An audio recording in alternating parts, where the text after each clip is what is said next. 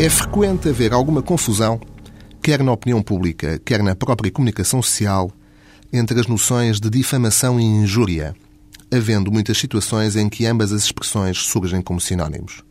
Todavia, em direito penal existe uma diferença entre difamação e injúria que corresponde, aliás, a dois tipos de crime diversos. Comete o crime de difamação quem, dirigindo-se a uma pessoa, imputar a terceiro, ainda que sob a forma de suspeita, um facto ou formular sobre a mesma um juízo que seja objetivamente ofensivo da honra ou consideração desse terceiro.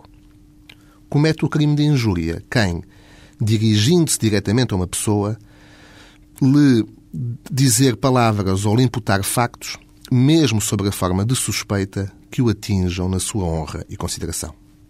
Nesta medida, e sendo ambos crimes contra a honra, distinguem-se desde logo pelo facto do crime de difamação se reportar a um insulto por via indireta ou por terceiro, enquanto o ilícito de injúria traduz um cenário de relação direta entre quem insulta e quem é insultado.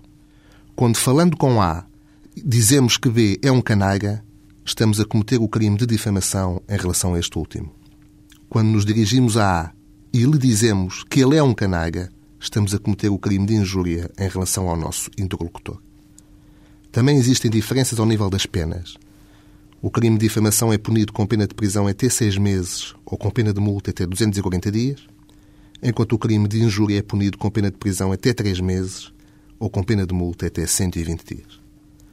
Em ambos, contudo, a conduta não é punível quando for feita para realizar interesses legítimos da comunidade, o que acontece por vezes nos casos em que o crime de difamação é cometido através da imprensa e, em qualquer dos casos, se o arguído conseguir provar a verdade da suspeita ou insinuação que fez em relação a terceiro ou ao outro, ou se conseguir demonstrar que tinha sérias e fundamentadas razões para crer que essa suspeita ou insinuação eram verdadeiras.